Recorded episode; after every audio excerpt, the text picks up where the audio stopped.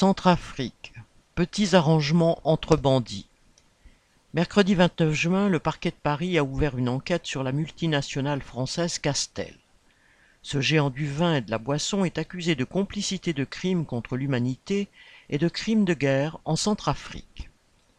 L'ONG américaine The Century a révélé que la sucrerie africaine de Centrafrique, filiale de Castel, a recouru depuis 2016 à l'UPC, une bande armée connue pour terroriser la population centrafricaine.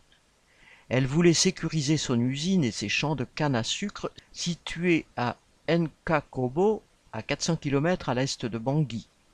Moyennant des financements, l'entretien de leurs véhicules et la fourniture de carburant, les bandits de l'UPC veillaient à, protéger le monopole de la société.